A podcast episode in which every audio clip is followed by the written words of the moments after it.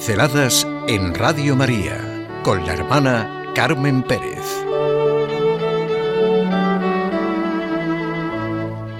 Entrañable misericordia. Al comienzo del año, siento necesidad de empezarlo a la luz de la expresión la entrañable misericordia de Dios. El amor entrañable, misericordioso de Dios hacia sus criaturas, le lleva a encarnarse en el seno de una mujer virgen.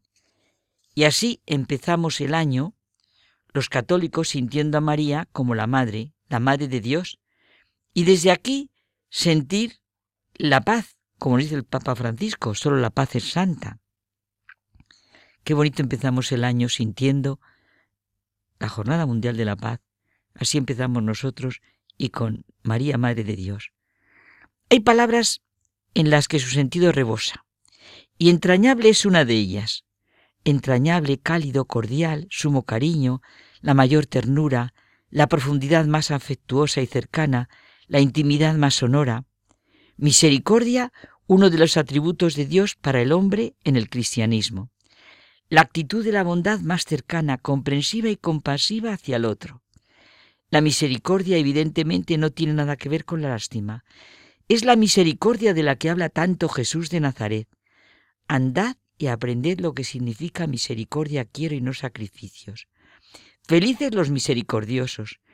Hay de vosotros que descuidáis lo más grave de la ley, la justicia, la misericordia y la fidelidad. Esas dos oraciones tan cotidianas, una para comenzar la mañana y otra al atardecer, el Benedictus y el Magnificat, están preñadas de la entrañable misericordia de nuestro Dios. Lo mismo que la Ave María, en la que junto con esas dos oraciones se nos presenta el hecho cristiano. Las tres son siempre actuales, contemporáneas a todo hombre que crea en Jesucristo el queridísimo y también entrañable Juan Pablo II, escribió su segunda encíclica con este tema, Dios rico en misericordia. Dios que habita una luz inaccesible, habla al hombre con el lenguaje de todo el cosmos. En efecto, desde la creación del mundo, lo invisible de Dios, su eterno poder y divinidad, son conocidas por sus obras. Y también mediante su revelación en Cristo, conocemos su relación de amor personal y comunitaria con el hombre. En Cristo se manifiesta la entrañable misericordia de nuestro Dios. Es en Cristo y por Cristo en quien se hace particularmente visible Dios en su misericordia. En Él se encarna y personifica.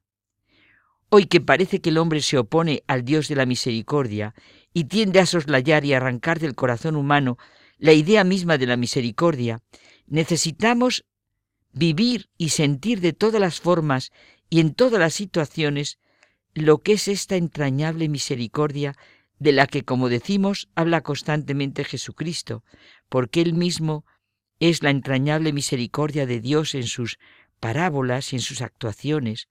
Felipe, uno de los doce apóstoles, dirigiéndose a Cristo, le dijo, Señor, muéstranos al Padre y esto nos basta. Jesús le respondió, ¿Tanto tiempo ha que estoy con vosotros y no me habéis conocido? El que me ha visto a mí, ha visto al Padre. María es la Madre de Dios, la Madre del Dios rico en misericordia. Por su entrañable misericordia, nos visitó el sol que nace de lo alto para iluminar a los que viven en tinieblas y en sombra de muerte, para guiar nuestros pasos por el camino de la paz. Profetizó Zacarías, el padre de Juan Bautista lleno del Espíritu Santo. María, la sencilla y desconocida muchachita nazarena, tiene un título fundamental, Teotocos, Madre de Dios, y de él se derivan todos los demás. María es verdaderamente Madre de Cristo, el Verbo de Dios. Ella contribuyó como toda madre a la formación del Hijo de sus entrañas. En su seno se formó la naturaleza humana del Hijo, la segunda persona de la Trinidad, y así es por excelencia el Hijo del Hombre. Se hizo semejante en todo a nosotros menos en el pecado. La Iglesia de Cristo, el pueblo de Dios, la familia católica, la palabra que más nos diga, Iglesia, pueblo, familia, para comenzar el año celebrando la invocación central de María, Santa María, Madre de Dios. ¿Y cómo no vamos a sentir desde esta celebración la entrañable misericordia de nuestro Dios? Su nombre es santo y su misericordia llega a sus fieles de generación en generación. Auxilia a Israel su siervo, acordándose de su misericordia, proclamó conmovida María ante su prima Isabel. Es la fiesta más antigua que se conoce en Occidente. Ya en las catacumbas hay pinturas con este nombre, María, Madre de Dios. En Oriente y Occidente el título más generalizado con el que los cristianos llamaban a la Virgen era María, Madre de Dios. Ya hemos comentado que en el año 431 Nestorio dijo que María no era Madre de Dios. Se reunieron unos 200 obispos de todo el mundo en Éfeso, la ciudad donde la tradición cuenta que pasó María sus últimos años, y declararon que María es Madre de Dios porque su Hijo Cristo es Dios. Y acompañadas por todas las gentes de la ciudad que portaban artochas encendidas, hicieron una gran procesión cantando, Santa María, Madre de Dios, ruega por nosotros pecadores, ahora y en la hora de nuestra muerte. Amén. Por la entrañable misericordia de nuestro Dios, así se ha verificado nuestra redención. Todos los acontecimientos que celebramos lo muestran.